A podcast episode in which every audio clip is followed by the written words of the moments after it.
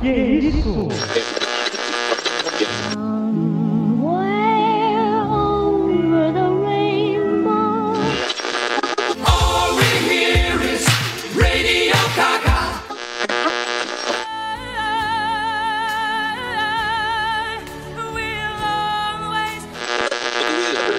Singing in the rain, just singing in the rain. Oráculo. Oráculo. Oráculo. Oráculo. Oráculo. Oráculo. Oráculo. Oráculo. Oráculo. Oráculo. Oráculo. Oráculo. Você está ouvindo Oráculo Podcast.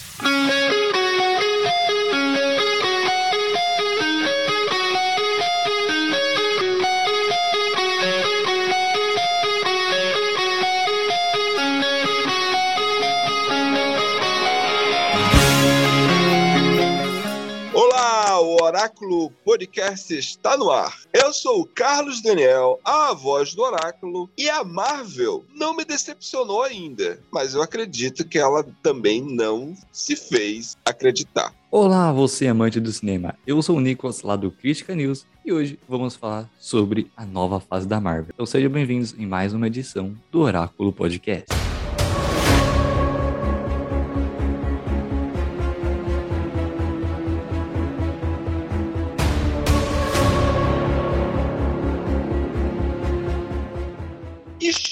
Chegamos aí, o Oráculo Podcast que estava vindo acompanhando aí os últimos filmes da Marvel nessa quarta fase. Meio que os últimos dois deixamos de lado, né, Nicolas? Acabamos que não tivemos tempo. Faltou dois. Ei. Isso.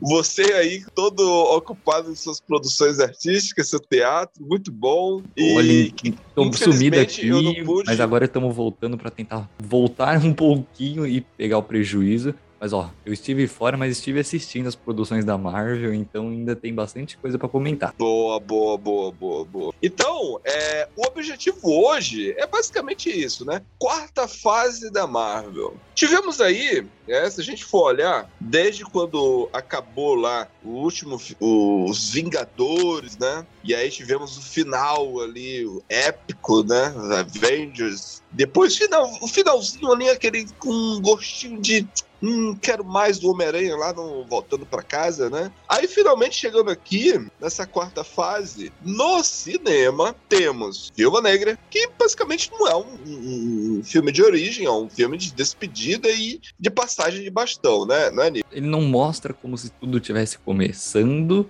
mas também, ao mesmo tempo, ele não mostra só um final. Ele dá a entender que tem sempre uma continuação. Eu diria que é um filme de passagem. Ele é um filme que tá lá pra continuar o universo. Só isso. Exato. E apresentar uma nova Viúva Negra, né? Uma nova Praticamente, personagem. né? A Helena, né? Depois disso, tivemos aí Shang-Chi, que é basicamente um, um- um filme de Kung Fu, é, focado 100% nisso, né? Kung Fu, E, e algumas mitologias é, chinesas. Acrescentou alguma coisa? Porque a viúva tivemos uma nova personagem. Beleza, ok. E Shang-Chi, Nicolas? Shang-Chi, tivemos alguma, alguma.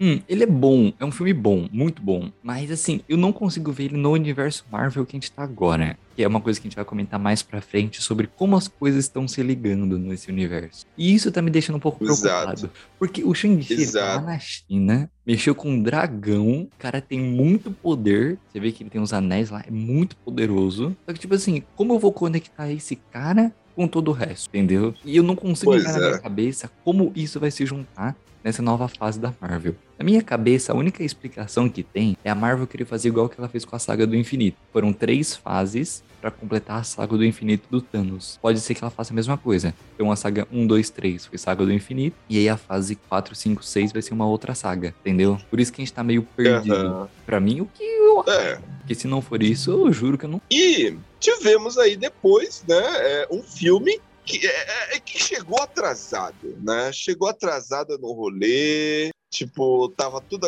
tudo aconteceu, de repente, nos veio aí a Marvel nos apresentar aí a 10 personagens novos nesse universo que foi Eternos. Eternos. Eu gostei, Eu eu gostei gostei, também. né? Com ressalvas, mas eu gostei. Mas você acha que Eternos acrescentou algo para o universo, para esse universo cinematográfico? Sendo bem sincero, eu acho que Eternos devia ser uma subdivisão da Marvel. tipo, um- uma Marvel 2. Tipo assim, faz parte do universo da Marvel, só que ele tá fora da cronologia. Porque pra mim só foi um filme jogado ali no meio, só pra fazer dinheiro e pra explicar coisas do passado que eu achei que ia ser relevante, mas que não mudou nada em que a gente conhecia na Marvel. Ok, legal saber sobre os É. celestiais, mas tipo assim, não agregou em nada do que a gente já conhecia. Eu achava que quando eu assisti ia agregar naqueles personagens antigos, sei lá, alguma história antigona aí. Mas não agregou em nada. Literalmente um filme jogado ali no meio. Por mais que seja muito bom. É. E aí, em dezembro do ano passado, chegou aí, meus amigos, meus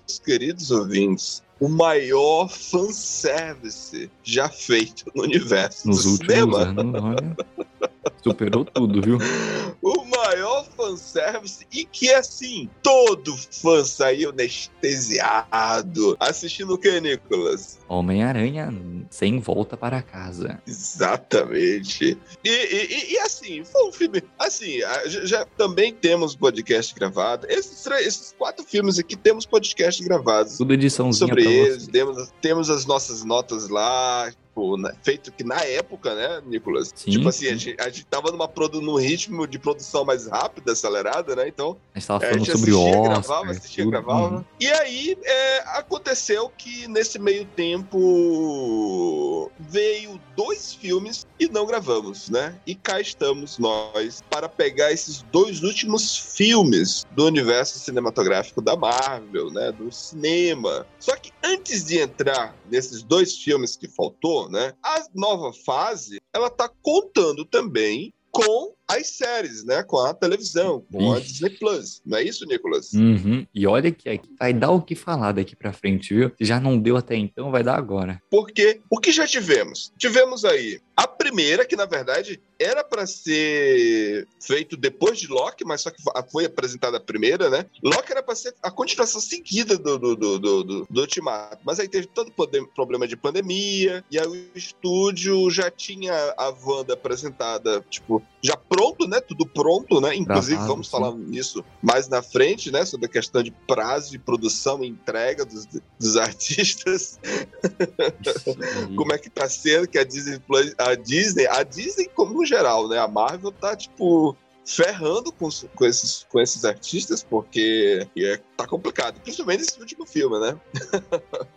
E aí tivemos a Wanda, né? Tivemos a Wanda. Depois da Wanda veio a série do Loki, não é isso? Isso. Aí depois veio o Arif, Também tivemos Soldado Invernal e Falcão Negro, né? Falcão e Soldado Invernal. que foi a Mas- apresen- a apresentação do novo Capitão América, né? O Capitão da América, o novo. O, quem iria ser né, o Capitão América, que é o, o Sam, né? O Sam. Uhum. Também gravamos podcast. Gravamos podcast sobre Loki, sobre a Wanda. Muito bom do Loki. E sobre o What If. O What If, né? Só que aí veio as, os- os- as séries que não gravamos, que foi Gavião, Gavião Arqueiro, que nos apresentou uma nova personagem, não é isso? Mais uma nova personagem que teve contato com a Helena, irmã da Viúva Negra, então as coisas aí sim se conectaram. Ou seja, tá tendo aí uma conexão aí de um, um grupo jovem, será? Eu diria que sim, é um muito, grupo pro- jovem. muito a gente provável, vai né? comentar mais pra frente. eu Nada, vou nada prometido, né, pela Marvel. A Eu vou Marvel lançar tá isso, mas... umas teorias aí que todo filme estão tendo novos personagens, crianças, jovens, pra poder entrar aí ser os novos Vingadores. Mas vamos ficar quieto por enquanto. Isso. e aí tivemos aí, meus amigos, depois do What If, depois da. da- e, e- assim, Nicolas, já, já que não gravamos sobre, sobre o Gavião Arqueiro, tu gostou? Me, me diga aí, tu gostou dessa série? Porque é uma- era uma série de Natal, né? A proposta do Gavião Arqueiro Uhum, é pra uhum. se passar toda no Natal, né? Disney Plus fazendo propaganda lá na- no Natal. A série tinha isso mesmo? Tinha, tinha essa essência. Na verdade, o que, que que acontece? A série do Disney Plus, elas estão recebendo, eu diria que uma ou- ouvidoria diferente. Enquanto os filmes são focados em seguir a cronologia, as séries têm um peso maior por trás que não é comentado pela Marvel, mas qualquer pessoa que assiste percebe que toda série fala sobre algum tema ou alguma crítica social dentro do seu universo. Então Loki vai falar sobre diversidade. Wanda vai falar sobre luto e aceitação. O Gavião, ele vai mostrar sobre essa pegada de Natal. Miss Marvel vai mostrar sobre o lado adolescente da vida, sobre, sei lá, esse lado de quando a pessoa é adolescente tem grandes poderes, trazem grandes responsabilidades. O, enquanto isso, o Moon Knight, que é o Cavaleiro da Lua, ele traz mitologias egípcias. Então cada um traz sobre uma crítica, sobre alguma coisa de um universo do- que acontece no mundo. Então cada um traz uma parada diferente, só que apresentado no seu estilo próprio, que é pelo seu diretor e roteirista. E isso, claro que não funciona muito bem, porque tem muitas pessoas conservadores da Marvel e isso exige adaptações dos quadrinhos. E muita gente fica brava quando foge demais dos quadrinhos. Gavião Arqueiro foi um caso que não fugiu, ele foi bem fiel em todo momento, só que o nível de produção dele, por ser natalino, era muito baixo. Não era coreografias muito boas de ação, era poucas cenas de ação pelo que deveria, não teve um plot twist muito grande, tava tudo muito já falado nos primeiros episódios, você sabia como ia acabar, entendeu? Não tava muito diferente. Por mais que teve apresentação também de uma outra vilã, que é a Echo, que vai ganhar a série já já, em alguns meses. Então, você tá tendo Sério? algumas ligações aí também, nisso também. Sim, sim. Mas é uma série bem. Tem a Val também, né? A Val. Não, é- não dá pra saber se ela é uma vilã, É, é não uma. dá, não dá, ainda Não. não. Ainda não. A Val, né? Uhum. Ah, a gente não pode esquecer também do Barão Zemo, né? O Zemo, ele tá aí, né? Vamos ver pra onde ele vai, porque Dizem, tá... dizem que ele, ele vai ter uma liga dele, né? Ele vai ter um grupo É, de, ele de, é quem cria o Thunderbolts, né? Que é um grupo aí de Vingadores falsos e que é um filme que foi confirmado pela Marvel pro futuro. Então, pra mim aí uma conexão, sim. Vamos ver, vamos ver, vamos ver, né?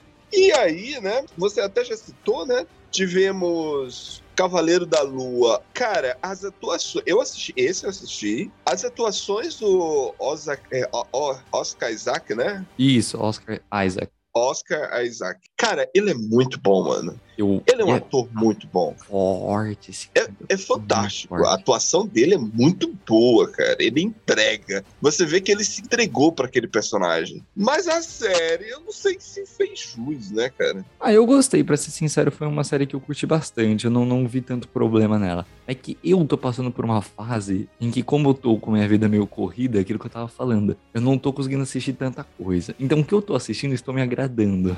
Eu posso ser bem sincero com vocês e dizer Entendi, entendo. Então, tem muita coisa me agradando muito. E eu sei que a maioria tá odiando. Então, eu sou uma opinião um pouquinho mais de boa, sabe? Mais relaxada. Entende. Entendo. Não, eu super entendo. E outra, a Marvel, ela se põe a isso, né? Ela se coloca dessa forma, né? Uhum. É por isso que eu falei na, na abertura, ela não tá prometendo nada, ela não tá prometendo. Inclusive, em momento algum eu vi o Kevin Feige ou alguém dizer, ah, porque vamos construir um novo. é, uma nova fase com ligações, como foi feito. Cara, isso não existe. Isso aí tudo somos fãs. Os fãs que vão criando teorias e que vão Uhum. con- conjecturando, é, que vão acreditando. Né? É como é o nome daquele personagem lá que todo mundo, todo filme fica falando dele lá, o, o Sinestro, não? É, Pesadelo, não. todo mundo sempre fala do pesadelo. Falam, antigamente era é, o é, é, Mephisto. Sine- é Sinestro? É Sinestro o nome dele? Não, Mephisto, não é isso? Mephisto, tinha o Mephisto por um bom tempo na Marvel. Isso, cara, todo mundo. Ah, agora vai ter o Mephisto, agora. E, e nunca vem. Nunca vem. Igual o Kinu, Então, assim, né? cara, é tipo da coisa, né? É, a Marvel não tá prometendo nada. É, eu, eu vejo bem isso aqui. Os filmes estão sendo feitos, estão sendo- produzidos e tá acontecendo. Aí tivemos aí, mas, mas o grande problema do Cavaleiro da Lua não é o roteiro em si, não é, né? O grande problema do Cavaleiro da Lua é que, assim, apresentar um herói a essa altura do campeonato e esse, e esse herói não ter ligação nenhuma com o universo, com os outros heróis, é Personagem. bem complicado, né? Uhum. É esse que é o problema, né? É, é, Porque é, é meio... se a série O vier- Shang-Chi tava na China, beleza, lá na China. Eu acho que Mas a o Cavaleiro das... é, É, pô, exato. Inglaterra, né, mano? Eles, eles Os heróis... pego o negócio e ter feito bem diferente do padrão. Eles deveriam ter ou chegado e falado assim, gente, vamos fazer uma fase 4 na Marvel de filmes independentes, sem continuação. E aí, meu, todo mundo adoraria ver. E eu acho que as pessoas teriam mais entretidas em assistir as coisas sem ficar esperando resposta. Porque todo mundo hoje quer respostas, entendeu? É. Então eu acho que se a gente visse o Cavaleiro da Lua em uma fase totalmente independente, seria muito mais bem aceito. E assim como outros filmes que a gente vai citar, e até a própria Miss Marvel, Gavião Arqueiro de séries. São coisas que, independente, elas ficam. Parece que o ar delas ficam até melhor, né? Isso que é engraçado, né? Exato. Mas assim, cara, as, as coreografias de luta, eu gostei do, do Cavaleiro da Lua. E ele me, ele me lembra muito Batman, sabe? Uhum, É, o jeitão dele, apesar de ser uma roupa toda branca, mas ao mesmo tempo me lembra muito Batman, que é Sim, todo preto, mas Empoderamento que é, é sombrio, sabe? legal. É muita elegância, cara, aquela roupa toda branca, mano. Eu acho muita elegância. É um herói que eu, eu quero ver mais dele, sabe? Porque parece que tem um lance da- das personalidades, né? Existem mais personalidades, não é só aquelas três, né? São, são, pela teoria, são três grandes. A gente descobriu duas e tende a descobrir uma terceira bem mais explicada em breve. Ah, tá, entendi. Ca- Cavaleiro da Lua é isso. E aí, chega aí, uma- você até já mencionou, a nossa querida Miss Marvel. Cara, todo mundo que eu vejo falar só tem elogios pra essa série. Mas assim, todo mundo que eu falo, as poucas pessoas que eu vejo falar da série. Porque a série, ela, ela, ela é uma série teen, tá presente. Cara, é engraçado, né? Voltando aqui, você tá vendo uma menina aqui, ela, ela é o quê? Ela é indiana? Qual, qual a, a nacionalidade dela? Paquistanesa. O, Um- o tem uma Oscar lá, crítica é social do sobre- Egito. Isso, tem uma crítica social sobre a religião, traz uma pegada tipo, do porquê os homens têm acesso na, a- em áreas da igreja que as mulheres não têm, o poder de voz das mulheres na religião, tem uma bela crítica também. E o próprio Então, Falcão é, cara. Invernal tem uma crítica sobre racismo também. Então a, Marvel tá gostando de brincar dessas pegadas aí. É, eles, eles tentam, né? A gente vê que existe ali alguém que quer, olha, eu quero colocar isso aqui de repente. Ah, Aí, aí vai lá pro estúdio, né? Alguém, algum roteirista, alguma pessoa vai lá e meio que deixa, mas não como o, cara queria, né? É, Mas que existe sim, é, é natural que existe. Eu tenho visto isso também. É que eu acho muito pouco. é. Não sei se tu concorda, mas eu acho É que tudo, pouco. tudo é um começo. Eu acho que se for pra defender, eu diria que tudo é um começo. Porque se você tem que começar no pouco e aí depois ir subindo. Porque também é um mercado muito, vamos dizer, pegar um negócio de super-herói, que a gente sabe que dá muito dinheiro, e sair metendo crítica, pra eles era um risco fazer isso. Por isso que eles estão fazendo isso com séries e não com filmes, entendeu? Ah, isso, é verdade, isso é Porque é um, verdade. é um risco se bem que, se bem que nesse último filme, cara, eu gostei, ali meteu uma crítica à religião ali que eu gostei, cara. Sim, nem- é verdade, realmente, realmente. Mas vamos ver. Agora que eu acho que eles perceberam que funciona, mas tem que maneirar na Aham. mão, porque ó, acho que se tiver pouco demais, o pessoal vai Aham. reclamar. Ou vai saber se ter muito, o pessoal também vai reclamar. E como eles estão tentando descobrir uma nova fórmula, eu acho que esse a Marvel 2022 é definida como: nós sabemos que nós temos uma fórmula de sucesso, nós sabemos que vocês não aguentam mais essa fórmula de sucesso, e nós vamos tentar fazer de tudo para mudar. E as pessoas que estão na internet, É. que eu acho horrível, eu odeio fã de Marvel hoje em dia, que elas só sabem julgar e só sabem ver o lado negativo. Cara, é, é chato, viu? Tá muito chato. Já tava chato lá em No Way Home. Antes de estrear Homem-Aranha, já tava chato. Lembra que a gente até fez um podcast falando sobre isso? A gente fez até um podcast que a gente comentou uns Aham. minutinhos sobre como tava chato o fã da Marvel antes de estrear o Homem-Aranha. Eu lembro que teve até alguém que comentou assim: não sei nem se eu quero mais ver porque o fã da Marvel tá me deixando broxante pra assistir o filme. Então eu tava até meio assim. E agora tá muito pior, porque todo mundo só reclama e não sabe ver o lado bom da coisa. E eu, e provavelmente. Cara, só a gente reclama, aqui- mano. a gente aqui do podcast também vou- que eu tem também- essa visão, né, de cinema, a gente consegue ter a noção e ver o que que eles estão fazendo. E eu, já muito tempo atrás, já percebi que a Marvel está tentando explorar outras fórmulas de sucesso. Não tá mais querendo fazer aquele filme com um grande finale bonitinho, um começo em que o vilão em que o vilão perde, o meio em que o vilão ganha, e o final, o grande finale que o, o do bem, uau, tá tudo certo e acabou. Essa é a fórmula de sucesso dos filmes de heróis. Beleza, a gente entendeu. Bota a piada no meio, dá tudo certo. Só que a gente cansou disso. A Marvel sabe que a gente cansou.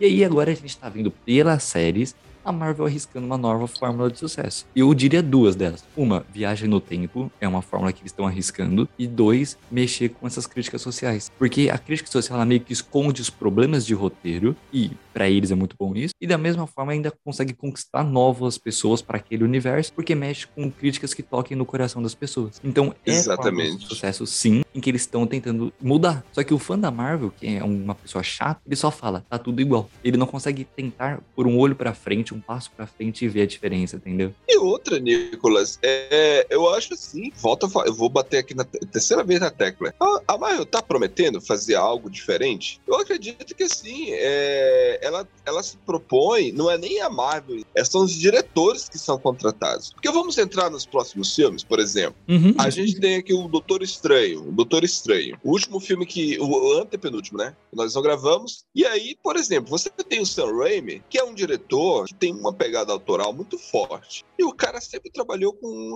terror. E, cara, não tem como você negar que ali não tem a mão do Sam Raimi. Tem a Uhum. mão do Sam Raimi, né? Uhum. É, você vê que o- existe uma, uma tentativa de fazer algo diferente, mas que os, os fãs não conseguem ver isso. Não, eles, eu, eu- sinceramente, posso ser sincero, eu não consigo entender o que os fãs querem. Porque se faz uma coisa diferente, eles reclamam. Se faz algo igual ao que já foi. Ah, mas já foi feito antes. Ah, pelo amor de Deus. Então é Não. chato. Tá chato. Não, o bagulho tá muito chato. Tá ficando chato de assistir o- as pessoas na internet fazendo essas coisas. E, tipo assim, não é só fã, é criador de conteúdo famoso, é próprios pessoas que têm mídia e, e poder no cinema falando. E tá cada vez maior esse hate contra a Marvel. E a gente tá vendo isso nas Pois é, bilheterias. cara. A bilheteria, Porque eu que eu vou- acompanho semanalmente, eu consigo ver que as taxas estão caindo muito. E Cara, não é porque porque eu, tá eu fico não. analisando aqui, é, é, Nicolas,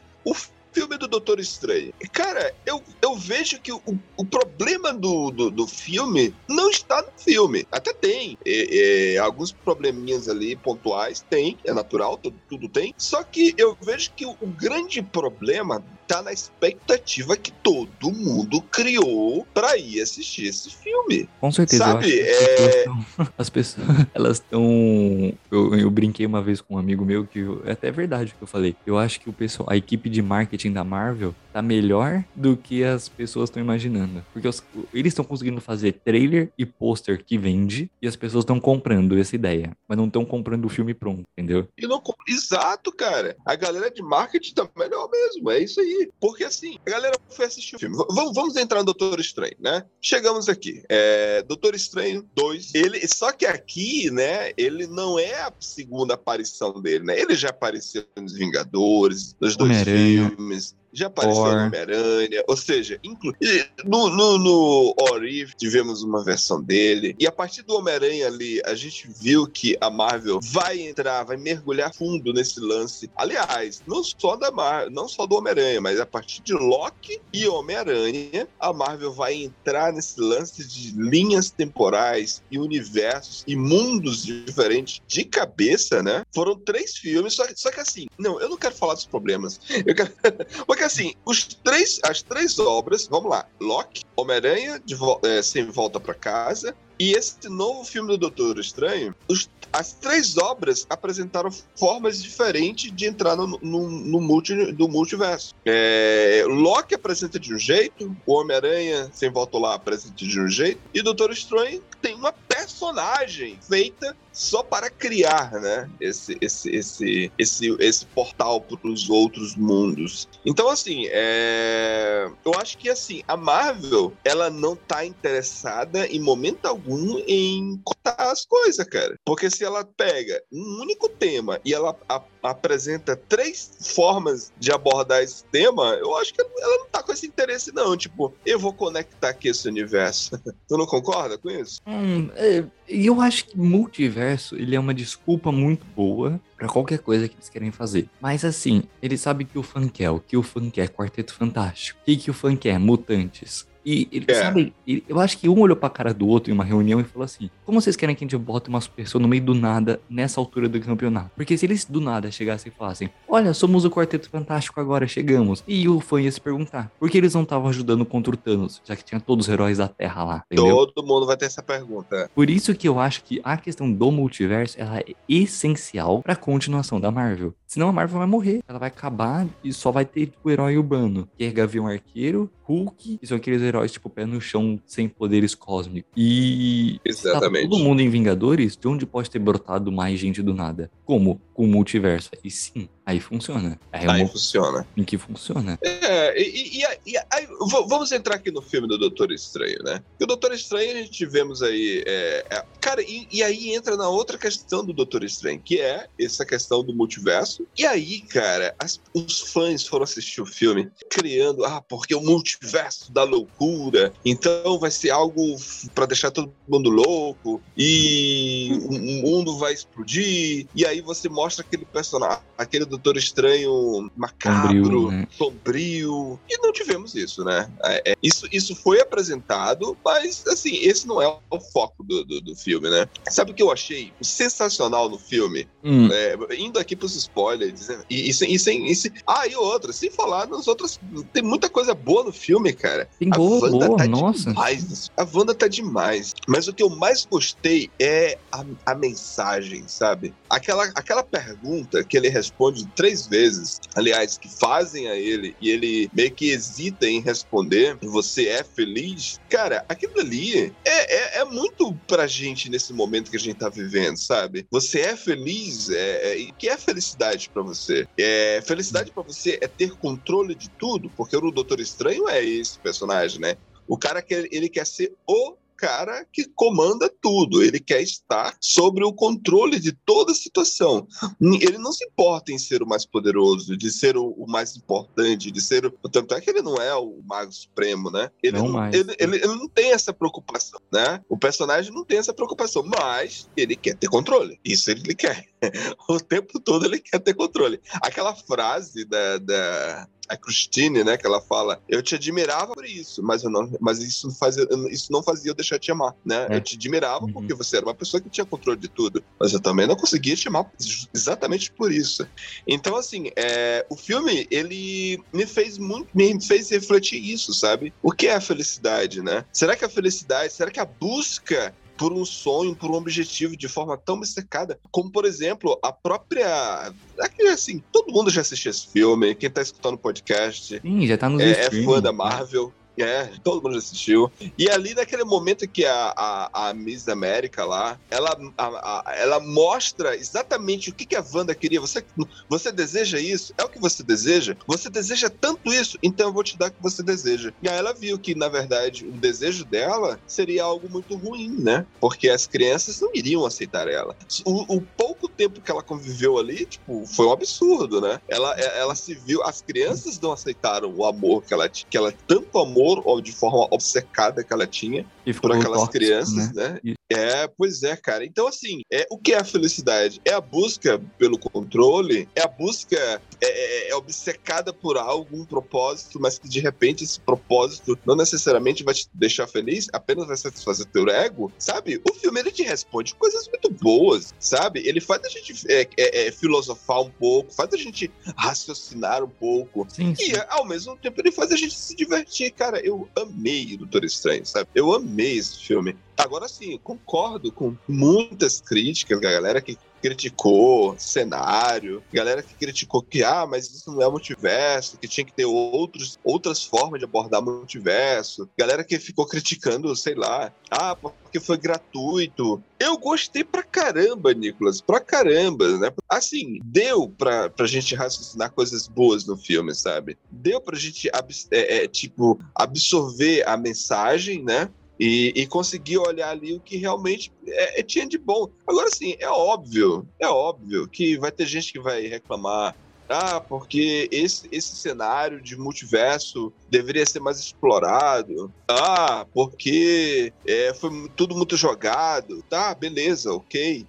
Ah, mas porque o essa personagem foi gratuitamente foi jogada aqui? Sim, é verdade, mas cara, é, é- é- será que todo filme tem que é necessário Mas não um fã existe filme perfeito, né? Tipo, Exato! O fã tem que pegar e não, porque tem que ser épico, porque tem que ser bom. Ele não pode simplesmente ser. Porque assim, o Doutor Estranho, ele entrega a. a, a, a- Só que assim, o único problema que eu diria que é real, se eu vou dizer assim, ah, o Doutor Estranho tem um problema. Todos esses problemas que, a galera, que eu vejo vários críticos no YouTube, muita gente falando e tal, cara, eu, pra mim, eu desconsidero total. Tipo, não, não, não, não tira a experiência boa que eu tive no cinema. A única coisa que eu achei ruim é, é que, assim, é, aquele final onde ele vira um coach, sabe? Pra... É, ele poderia ter feito aquilo no começo do filme, sabe? Mas só que valeu pela jornada dele, sabe? Nós vimos a jornada Uhum. do próprio do próprio personagem é, vendo o que é a felicidade pra ele. E aí ele viu, cara, será que essa felicidade pra mim é eu ter esse amor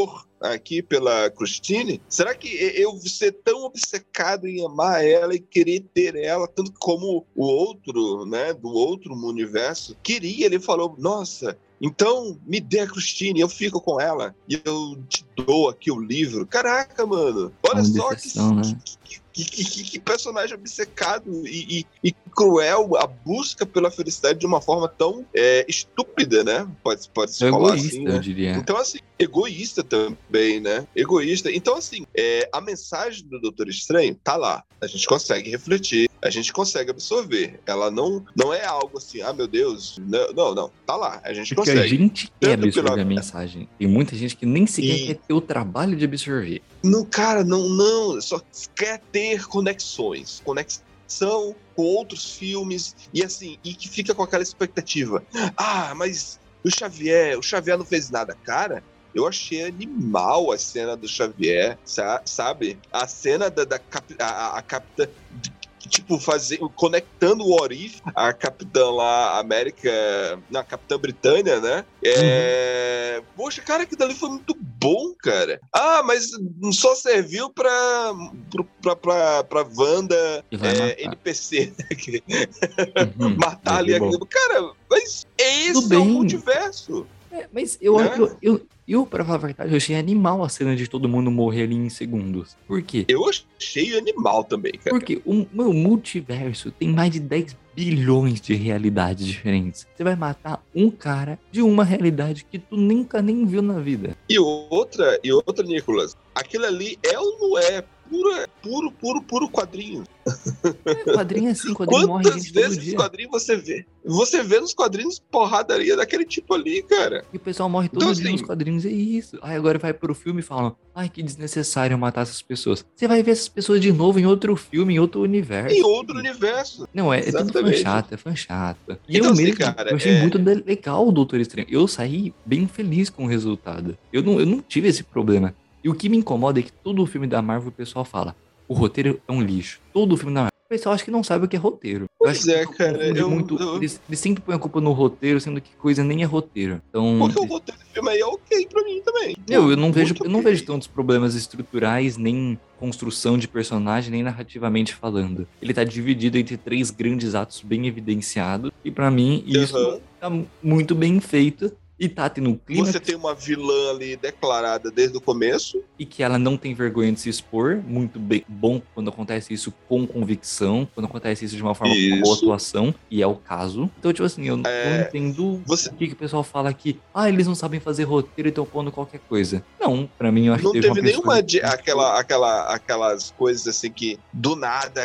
Não, porque o, o portal, o- usar o poder como, como força e como golpe, a, a Miss América já, a América Chaves já fazia isso, né? No começo do filme, inclusive, a gente vê ela em duas lutas, a gente vê momentos dela lutando, usando, tipo, o, o, o soco. E o- tem, um, tem um momento bem, bem específico que ela tá no prédio, e aí ela dá. Ela, o, o, o, o Doutor Estranho tá sendo atacado, e ela meio que ajuda ele, porque ela, ela pisa, ela dá um chute assim, no chão e abre esse pequeno portal, entende? Então, tipo assim, usar o portal como um soco era algo que já foi apresentado no começo do filme. Então, cara, porque eu vi muita gente dizendo isso, ah, por que ela não usou isso no começo do filme? Aí não teríamos filme. Ah, Não, vamos tirar Né? nossa indignação. Acho que o público já entendeu que a gente gostou do filme e que o pessoal vê problema demais. Ele tem aquela pegada de suspense barra terror, fala uma filosofia sobre o personagem, sobre felicidade, que tá muito bem feito e me lembrou bastante o que a gente viu lá em What If também, que ele viu que a felicidade dele ficou presa em uma bolha para salvar o universo por conta da ganância. Então acabou que Exato. o Doutor Estranho, ele tem esse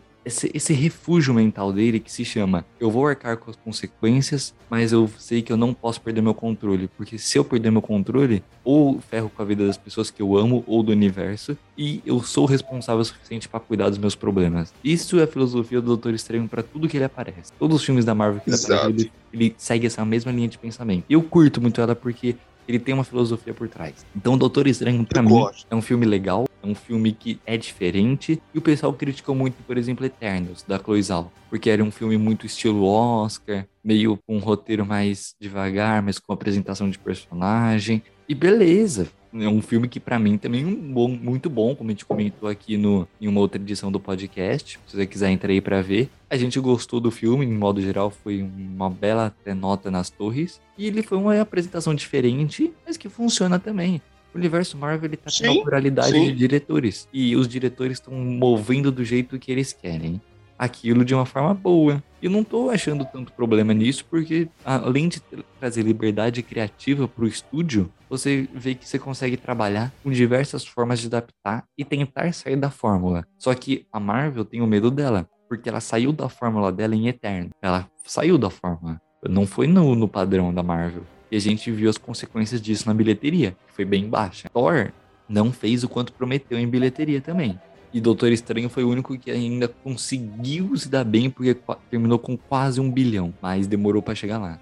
Mas tu não acha, Nicolas? Agora, o, o, o, o, o, Doutor Estranho não deveria ter um outro título? Eu acho que esse título aí meio que é, criou essa expectativa no povo, sei lá. Porque, se- se- porque assim, é, ele divide protagonismo com a Wanda. A Wanda é tão protagonista quanto ele. Eu acho que um E- título bom que eu curto, e as pessoas me julgam por falar que é clichê, é colocar um versus outro, tipo Batman versus Super-Homem. Eu colocava Doutor Estranho versus Wanda. Cara, por que não? Exato, Entendi. por que não? Vende Foi também. legal. E outra, porque ela é uma vilã que ela. ela porque também, não sei se tu te lembra, mas antes de.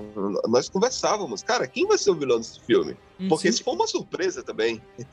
foi uma surpresa, tipo assim. E, ok, beleza, guardaram a surpresa pro, pro, pro Cinéfilo, pro Marvete e e tipo, ou então quer dizer que a vilã do filme é a Wanda, né? Mas, cara, nós tivemos uma redenção dela na série. Por que, que a gente tivemos a redenção dela e aqui a gente já coloca a mulher como vilã de novo, mano? Sabe? Ah, entendeu? Eu, eu acho que Hum. o título atrapalhou um pouco. é, tentaram esconder isso, Mas é sabe? que tem muita gente que não viu a série também. Então, as séries são, por mais que tenham continuidade, elas têm também um certo. É, eu vi gente indo assistir a série depois mesmo. Isso, ainda existe um certo pesar de pessoas não ter visto a série antes do filme, então foi vilã pela primeira vez, então, entre aspas, caiu na mesma. Pois é.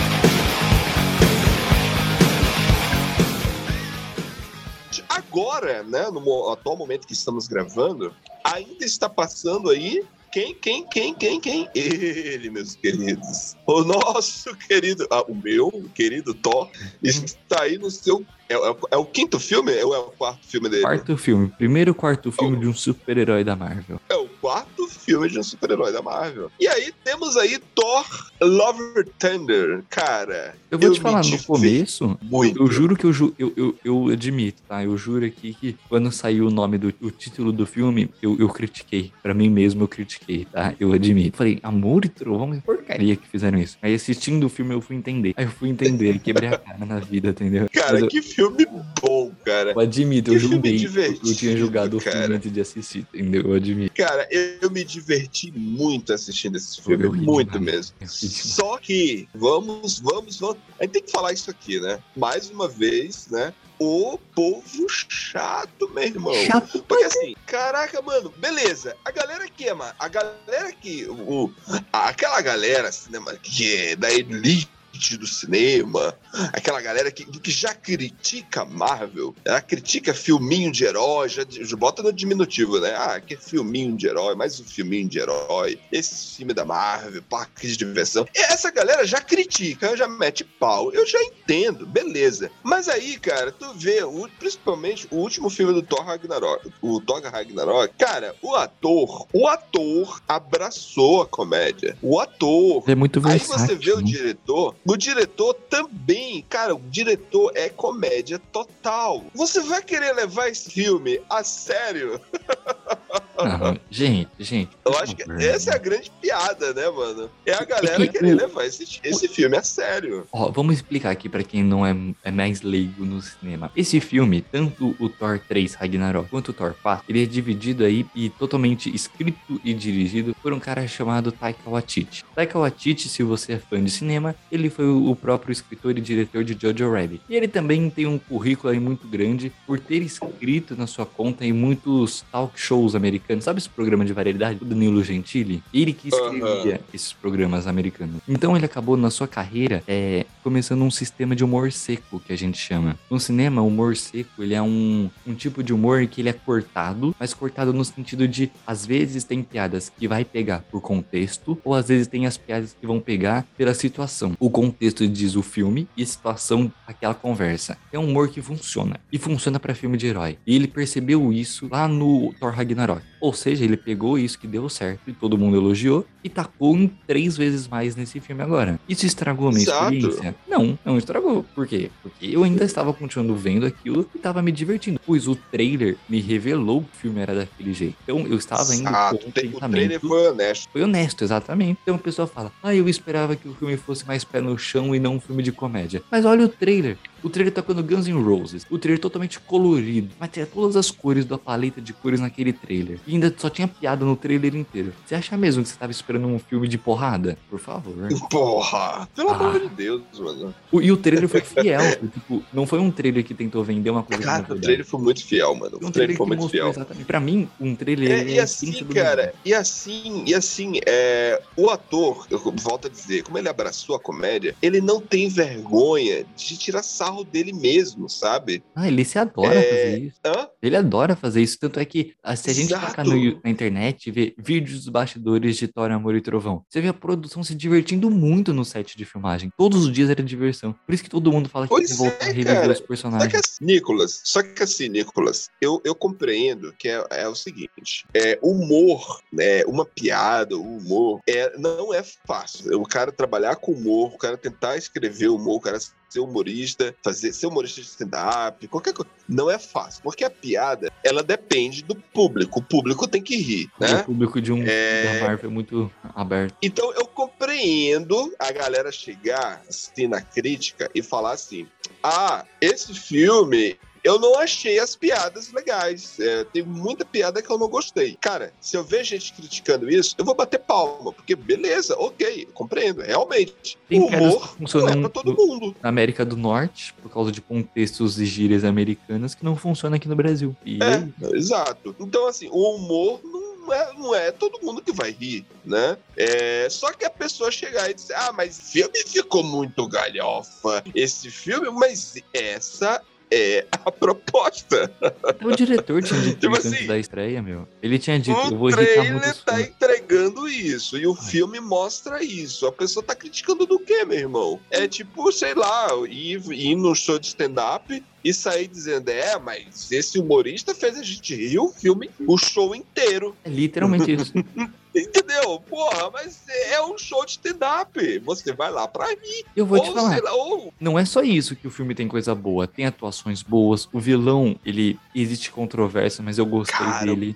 o é tá muito bom, cara. Eu O gostei ator tá dele. muito bom. A atuação da. Ah, a Valkyrie ele nem fede nem cheira muito, né? Mas a poderosa Thor, ela também consegue fazer o que tá pedido. Eu, para mim, não eu não vejo tamanhos problemas no filme. Sem contar que ele foi bom para a história Thor. Se a gente for pegar o universo Thor, ele foi um filme muito bom dele. Cara, é muito bom. Mano, e outra, é, agora sim, aí entra aquela questão, Nicolas. Mais uma vez, a expectativa é o vilão dessa galerinha. Porque se esperava que seria o fim do Thor, né? Ele iria meio que passar o bastão, né? O martelo, o martelo né? O bas- o bastão para a nova Thor, né? A poderosa Thor. E não foi isso, né? não, Não foi isso. A galera, tipo, "Ah, ah, ah". mas assim, cara, ela seguiu os quadrinhos. Os quadrinhos, né? Vo- Vocês, ouvintes de quadrinhos, não é isso que vocês tanto querem. É, ela seguiu o quadrinho. Mostrou a moça doente. E aí isso causava é, é, ela ficar mais fraca cada vez que usasse o poder da poderosa Thor. E, é, cara, eu acho. Nicolas, eu posso começar a falar o porquê que esse filme é bom? Ah, tá hoje. É o, é o seguinte, olha lá, olha lá. A gente viu o Taika Waititi pegando o, o Ragnarok. Dentro da mitologia dos vikings, o Ragnarok é o fim do mundo, é o apocalipse. Acabou. E, cara, e ele tira sarro daquela situação. Aquele, aquele conceito mitológico de fim do mundo, de. Ou como se fosse, digamos que para os cristãos, o Armagedon, né? Ele tira sarro daquela situação, né? E faz um filme caótico e com piadas. Ele pega lá o Jojo Rabbit, o nazismo, e tira sarro do nazismo. Ele faz piada com o nazismo. E ele chega aqui, ele faz piada com o conceito de divindades. Primeiro que ele apresenta os personagens, os, os deuses, né? Porque a, a- gente tem que, a gente tem que analisar. Filme de herói é fantasia, certo, Nicolas? Fantasia pura. Filme de herói é fantasia. Você tá fazendo uma fantasia, é algo que não é real. Só que o Thor, ele é uma fantasia dentro de outra fantasia, porque ele tá trabalhando a questão do conceito. Ele é um deus mitológico, né? Não é só a questão de- dele ser alienígena. Ele não é alienígena, ele é um deus. Ele vem de outra galáxia, ele vem de outro universo, e ali nesse ele é um deus. E a gente descobre que não só isso, como existe um panteão de deuses. E o Taika tira sarro de todos eles. O grande deus, né? O grande deus, o poderoso Zeus, como é sempre retratado pela mitologia, cara, ele é canastrão. Eu tava escutando legal, o podcast ficou do legal. Rapadura. Eu tava escutando o podcast do Rapadura Cast e uma pessoa, uma, uma integrante lá, não lembro quem foi, falou que ele, ele é tipo o velho da. Tem uma música aí que é o velho da. O velho. Como é o nome? É velho da van? Não é o velho da van, é velho do jet ski, não. O velho da. Ah, velho É do iate. dessa. Velho do iate. Que O ele paga iate. tudo. Que... Hum. Ele é isso, cara. Ele tá ali, tipo. E aí os outros deuses, dá pra perceber? Aí ele ainda fala assim: ah, porque se você não se comportar, você não vai se... eu não vou te levar pra orgia, viu?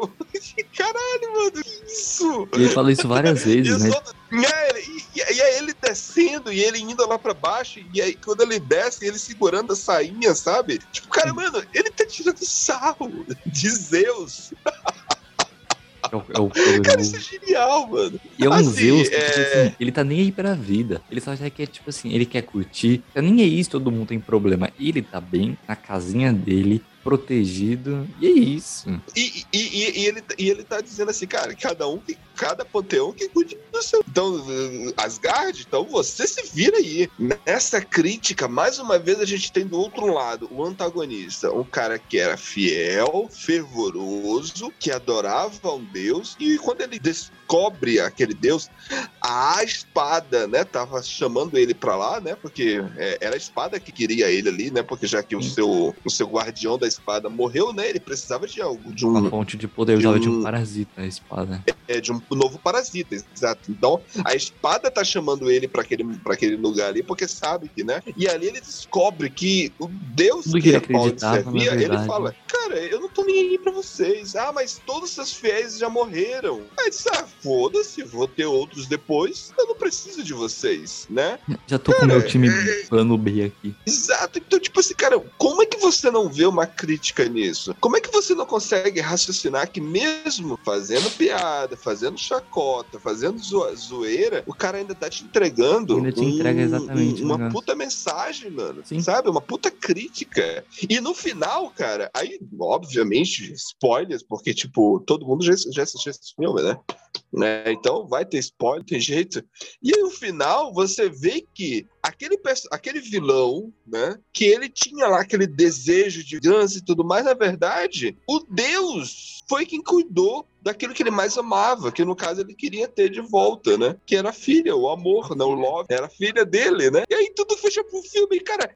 Que, que poético isso. Eu adorei Você o final do filme. Aí Sim, esse é um dos melhores finais de filmes que eu já vi, cara. foi, foi um Porque final que ele, tipo ele- assim, tudo você ligou, tem a né? resolução, você tem a resolução ali, e aquele, e aquele vilão, ele consegue fazer o sacrifício, aonde o que, o que importaria ele se ele, ter, se ele tivesse a vingança? O que importaria é que ele, ele pôde ter a filha dele de volta. E ele teve a filha dele de volta, e ele entregou, né? Porque ele era uma pessoa devota, ele era um, um- um- um fiel, né, aos deuses. E ele entregou aquilo que ele mais amava a um novo Deus, que é o Thor, cara. E o Thor, qual é o começo? No começo do filme ele tá lá. Qual é o meu propósito? O que que eu, o que que eu vou fazer? A quem eu vou servir? A que propósito? A que missão? E ali ele teve o amor. É a missão dele, é cuidar do amor Uma que coisa que aqueles o- fiel que exatamente deixou, cara. Uhum. Cara, Uma que coisa filme que eu lindo, cara. gostei é que o Taika E, e Waititi, assim, isso é ele é de piadas, né? Uhum. Não, é, é totalmente isso, é exatamente isso, é explicação da vida do Taika Waititi. Porque eu gosto muito dele, porque ele sabe fazer roteiros fechados. Sabe aquele roteiro que ele é redondinho, bonitinho, ele começa e termina bonitinho de onde começou? Então o final dele, Exato! Ele começa. Ó, ó, ó como o cara é tão bom. Ele começa falando sobre propósito. Só que pra ele falar sobre propósito, ele faz uma introdução contando sobre a vida do Thor e ligação do Thor com a, com a Jenny Foster, com a poderosa Thor. Então ele mostra que eles tinham uma época que eles ficavam juntos, e tinha uma época que eles estavam ali de boa tal. E pra fazer isso, como é que ele faz isso? Ele bota aquele personagem de pedra, esqueci o nome dele, é com K ou G, não lembro.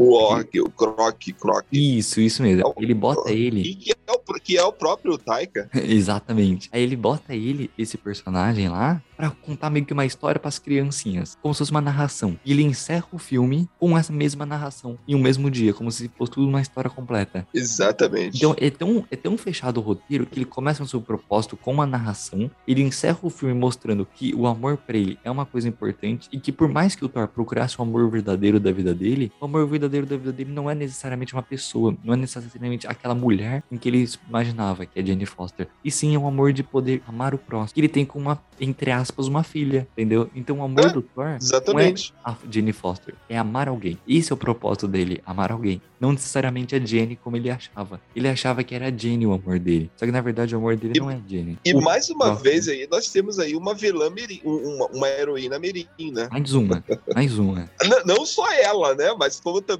o Axel lá. O, E- o X eu tenho aquele moleque- certeza, eu tenho certeza que ele vai pra Jovens Vingadores. Eu tenho certeza. Cara, aquele moleque é muito bom, mano. Ele, Ele é atuou bem, ele atuou bom. bem, trabalhou bem. E tu sabia que todos, todas aquelas crianças eram filhos dos atores e dos produtores. E de gente que tava atuando e, e de gente da produção? Não sabia, sério? É tudo tipo Todas, da todas as crianças, todas as crianças. O, o filho do Bailey tá lá, o fi- o- a menina é filha do Thor. Ah, tem uma menina que é. Filha do Thor. Isso, isso, eu me toquei mesmo, porque eu já tinha visto ela no Instagram. É, é, a- é, a- é, a- é, a- é o amor, né? O love. Ela é a filha do Thor.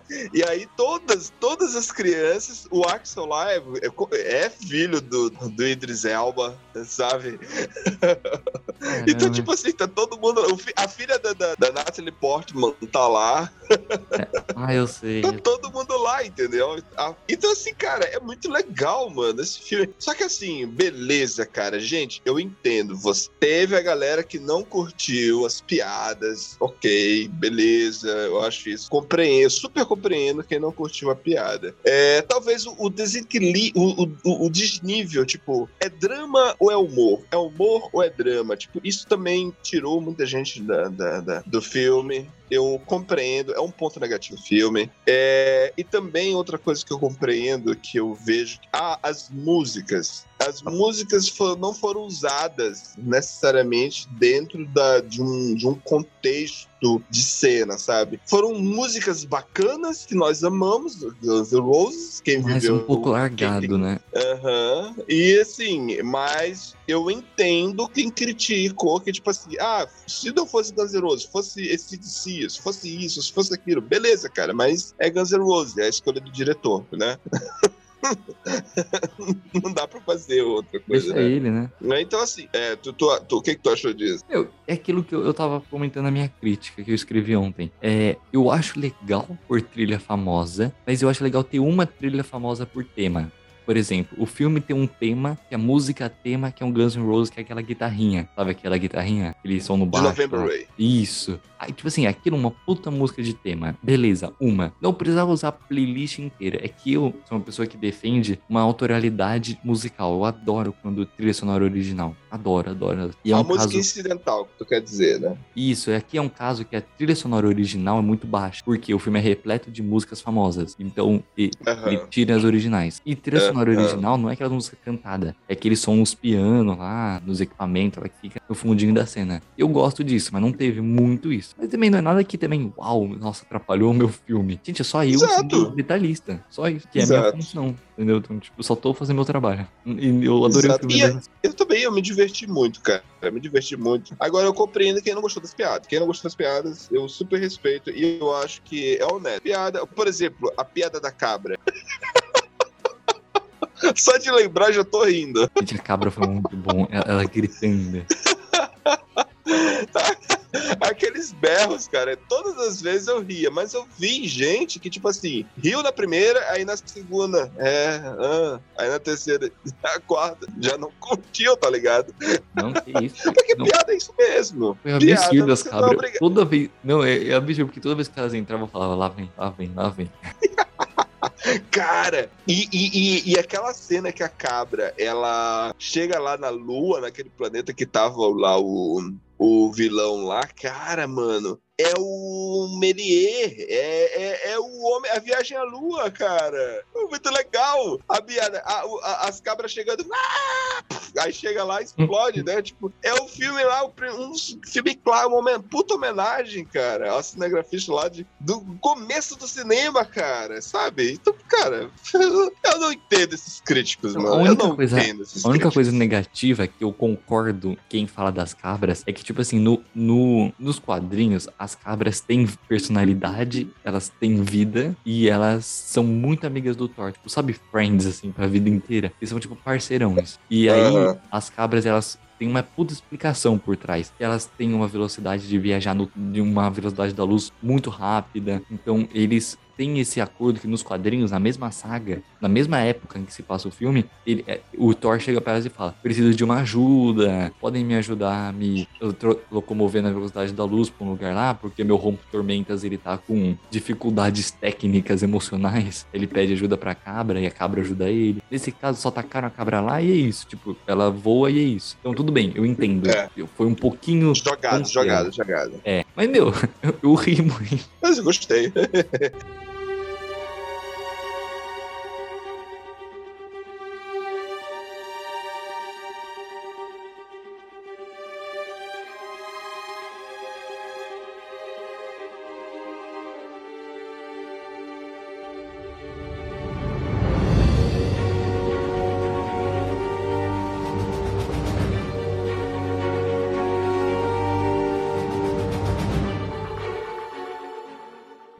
Nicolas, deixa eu te perguntar.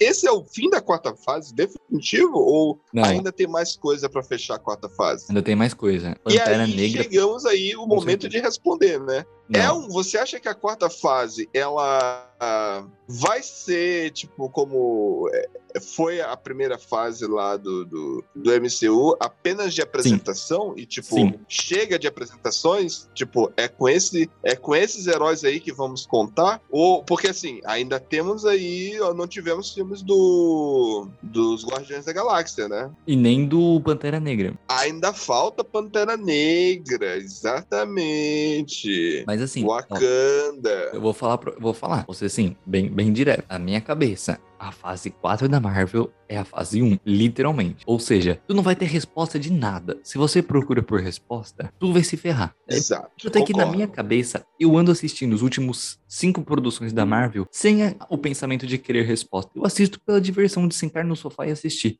Pro cinema, naquele escurinho lá e descansar a minha cabeça assistindo. Eu não vou lá, tipo assim, É apresentação, né, Nicolas? É, Querendo ou não, é, a minha- a acho minha que é isso, cabeça- né? Eles apresentar novos personagens. minha cabeça já tá construída com isso. Vamos assistir um filminho pra no futuro, daqui 3, 4 anos, a gente começar a ver a explicação disso. Acabou. E tá muito legal com essa cabeça. Só que o problema é que a cabeça do pessoal não tá. E aí que tá ruim. Mas aí eu acho Galera que que a é culpa disso. sinistro, galera, galera que é sinistro. Mas eu, eu, eu culpo isso a Marvel, sabia? Eu culpo a Marvel por isso. A Marvel é culpada, sim. Porque o Kevin Feige ele tem autonomia total pra chegar nas redes sociais da Marvel e falar. Quando, quando ele anunciou a fase 4 lá naquele evento da D23 da Disney, ele deveria ter chegado e falado: gente, não, não, não, não por expectativa, ele deveria ter chegado e falado assim: ó, galera, vamos fazer aqui uma fase de introdução com produções um pouco mais independentes pra gente fazer uma continuidade e uma saga no futuro. O cara não deu spoiler de nada e só falou o, o base pra preparar os fãs. Ele faltou isso, isso. Tirando isso, foi perfeito. Outra coisa, é, tu não acha que no momento, tipo, é óbvio, o lance da saturação e tal, mas assim, de ter muita produção, muita produção, por exemplo, em um ano só teve quatro filmes e quatro séries. É, não tá tendo muita coisa, eles não deveriam, tipo, é óbvio, né, que mundo do capitalismo e mundo de, de, de Não, tá, tá entretenimento. exagerado, tá exagerado. Eles estão priorizando é- quantidade do que qualidade. Não é, não tá exagerado, cara. Qualidade, Eles eu digo- deveriam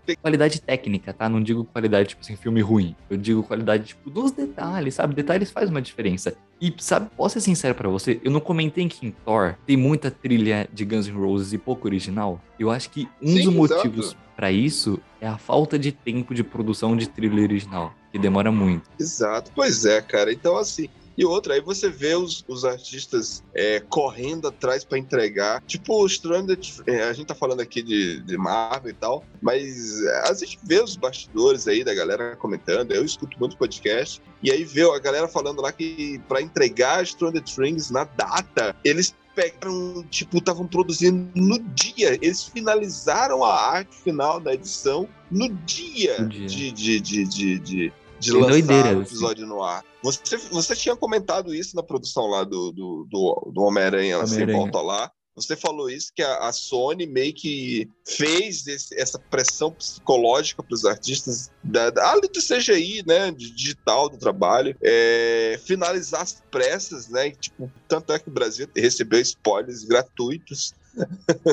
Realmente. E, e isso, isso é um problema, não é? Concorda? É um problema. Na verdade, vamos explicar aqui para todos os nossos fãs aí que acompanham a gente. Vou fazer uma aulinha aqui, uma palestra para vocês agora. Existe uma coisa que a gente está vivendo no nosso mercado hoje em dia que descobriram como fazer dinheiro. Como se faz dinheiro? Um filme. Se você pensar que você gasta 80 milhões em um filme e pode lucrar até 2 bilhões de dólares, é literalmente uma vida inteira trabalhando em uma empresa. Você nunca vai ganhar esse, esse tanto de dinheiro igual que você desembolsa em um filme que demora só dois anos e meio para ser produzido. Então, em dois anos e meio, você tem a chance de conseguir até 2 bilhões de dólares e você vai tentar fazer isso. E todos os estúdios estão desesperados para fazer isso. E hoje estamos vivendo em uma época capitalista em que a gente tá vendo os filmes, empresas, estúdios reviverem tudo que a gente já viu no passado. Então tinha lá, por exemplo, qualquer Crônica de Nárnia, vão lá, vão fazer um outro filme de Crônica de Nárnia. Harry Potter, vão fazer um outro Harry Potter. E tá tudo, tudo, tudo tá sendo revivido novamente. Tudo. Eles que é o famoso live act, que é igual Cruella. Pegou uma animação e tá transformando em filme.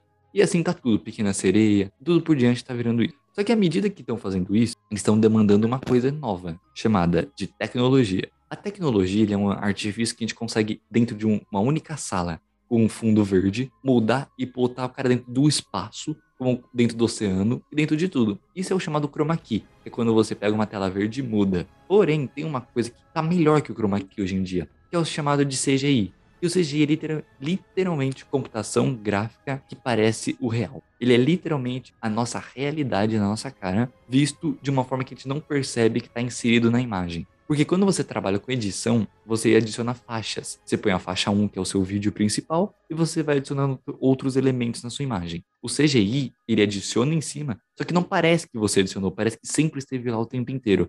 Ou seja, é uma tecnologia nova, mas muito, muito cara. Tanto é que não existe nenhum estúdio no mundo em que tenha o seu próprio departamento de CGI. Quem cria CGI então? São estúdios terceirizados dos, estu- dos próprios estúdios de cinema. Então, se a Disney quer um filme com CGI, ela vai chegar e vai chamar um estúdio X, que é um, sei lá, um estúdiozinho pequenininho, assim, de rua, que tem lá trabalhadores que trabalham com isso, que são chamados de VFX. VFX é a tecnologia de virtual é, computadorização digital, alguma coisinha assim em inglês. E aí, esse VFX são profissionais que têm um puta currículo, assim, de no mínimo 10 anos de experiência, e são os únicos que têm capacidade de montar esses CGIs que são muito mais do que simples edições. São coisas realmente muito fenomenais. Demandam equipamentos caros, demandam salários caros, e por isso que nenhum estúdio de cinema, Disney, Fox, Sony, tem literalmente dentro do seu próprio stand, da sua empresa, não tem uma salinha de VFX, porque realmente é muito caro.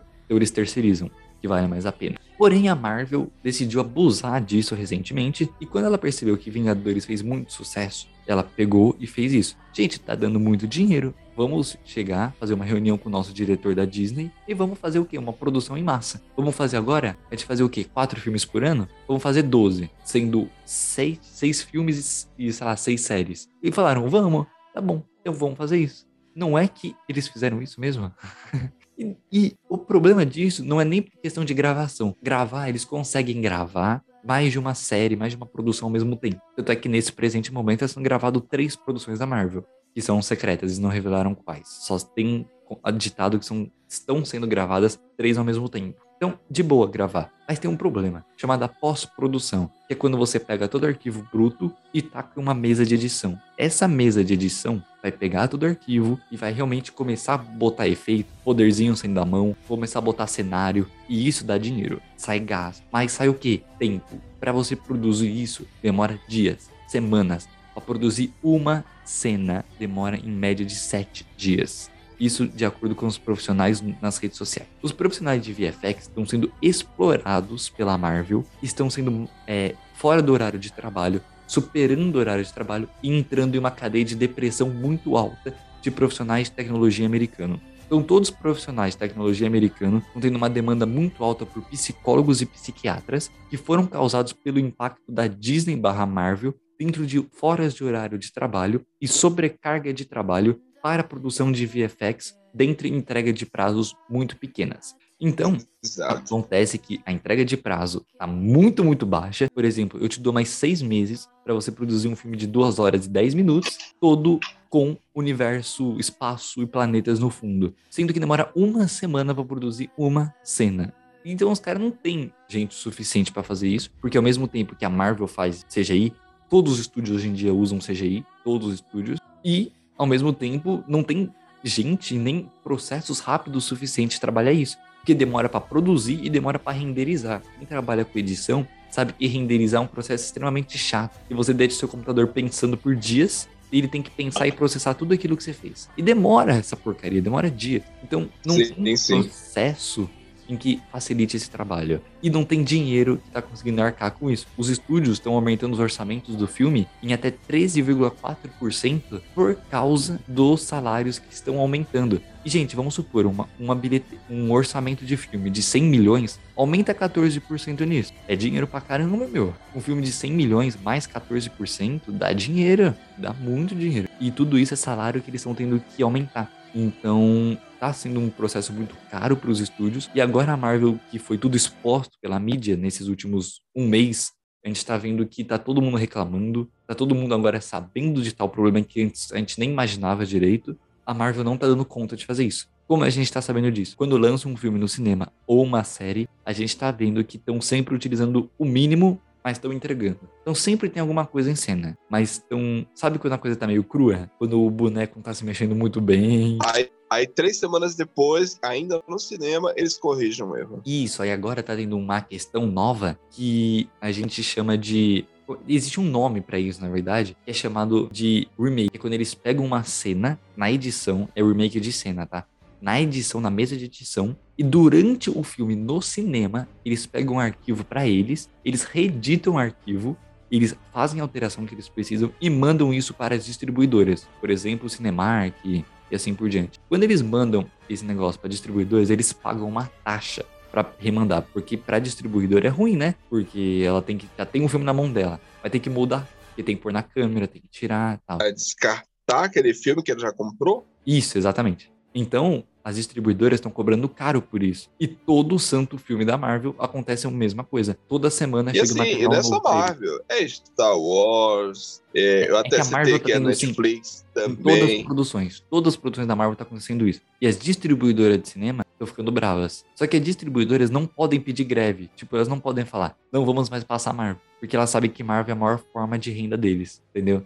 Então, qual a alternativa que eles estão tendo? Aumentar o preço para trocar esses equipamentos. Só que para isso, tá saindo tudo do orçamento do filme. Cada vez aumenta. Então, toda vez quando você chega lá e pesquisa um orçamento de um filme, ele nunca é o orçamento final. Ele sempre aumenta esse orçamento. E aumenta um. E a gente, como pessoas padrões no mundo, a gente não vê esse orçamento final. O quanto é. Mas já vi umas teorias na internet que chega a aumentar até 50 milhões de dólares nessa, nessa brincadeira de ficar refazendo VFX todas as semanas. E, gente, é Ou seja. É muito dinheiro. Ou seja, Nicolas, é, como se trata de algo que envolve muita grana, né, como você está mencionando, é, e envolve também a questão de público, vai ter uma hora que eles vão ter. Porque assim, uma coisa é você ter uma produção que falha, né? É, mas aí a outra cobre aquela produção que falhou, né? Mas vai chegar um momento que essa bolha vai estourar, que você vai ter três, quatro, cinco filmes falhando em cobrir o seu próprio, o seu próprio, é, não conseguindo nem se pagar, né? Como o exemplo clássico que eu posso citar, clássico recente, né? Que é o Matrix 4, que teve Hum. lá 190 milhões e o filme não faturou nem 40. Pois é. Entendeu? Então, tipo assim, é um absurdo. Vai ter E uma hora que Matrix vai falhar. Usou muito, né? CGI. Ele é um filme bem CGI. Então, Cara, é ridículo. pois é.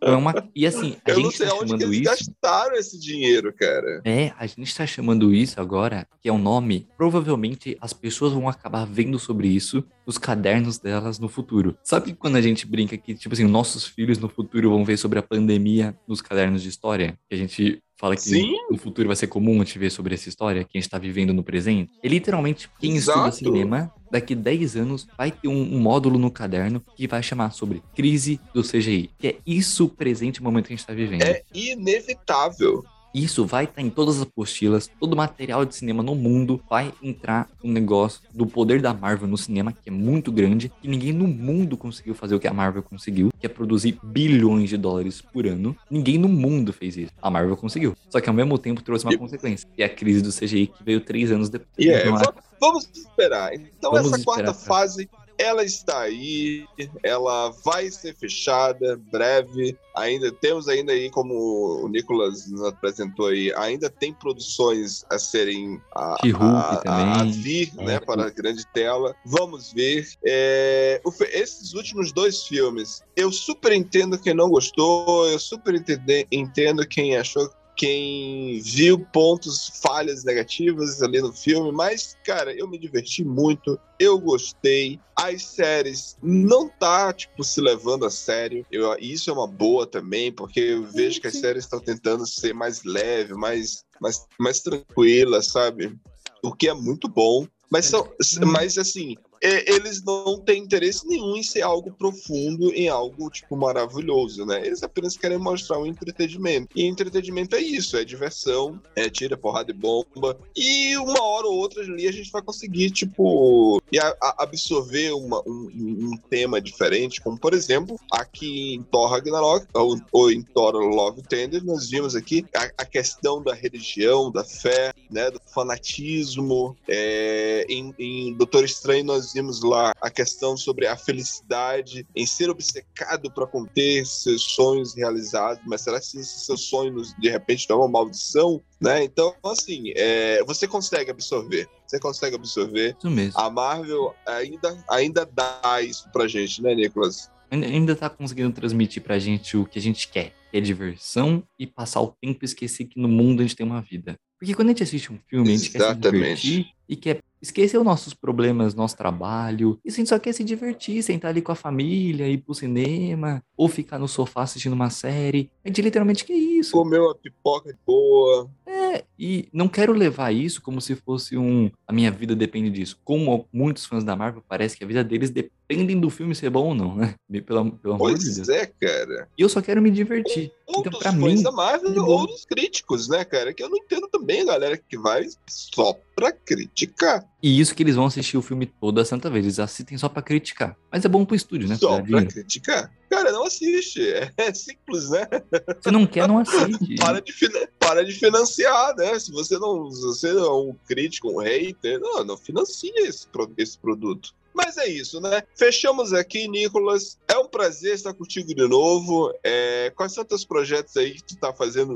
Tu é o cara que tá sempre trabalhando. ó. Assim como a Marvel tem essa quarta fase, qual a tua ali próxima fase aí, Nicolas? Nossa, tem, tem muita coisa. Agora no, no YouTube do Crítica News, Críticas Underline News lá no YouTube, a gente tá produzindo muito vídeo. Tem desde vlog, unboxing, vídeo de culinária, vídeo sobre um quadro que a gente vai começar agora, que chama Explicando o Cinema. Eu vou explicar tudo que vocês não veem quando assistem um filme, mas tem toda uma explicação, toda, tipo uma aulinha mesmo. Eu vou fazer todo por episódios lá. Chama Explicando o Cinema, vai vir agora no próximo mês. Eu também tô nessa área, trabalhando muito na área artística, então tô produzindo três espetáculos teatrais. Tô uma fase assim de pura correria. Acabei de estrear o meu próprio espetáculo agora em junho. Já tenho espetáculo para outubro, depois já tenho dois pro ano que vem. Foi uma correria, uma agenda danada, trabalhando nessa área de É, eu, eu te admiro, Nicolas. Te admiro. mas é uma honra estar aqui em Parabéns. mais uma edição. Muito obrigado. Estou sumido por esse motivo, tá, gente? Estou trabalhando muito, correndo atrás de um monte de coisa, mas muito obrigado aí pela oportunidade. Quero voltar aqui muito mais vezes. Obrigadão, foi uma honra conversar com vocês, gente, e até a próxima. Fechamos aí então. E é até a próxima. Valeu!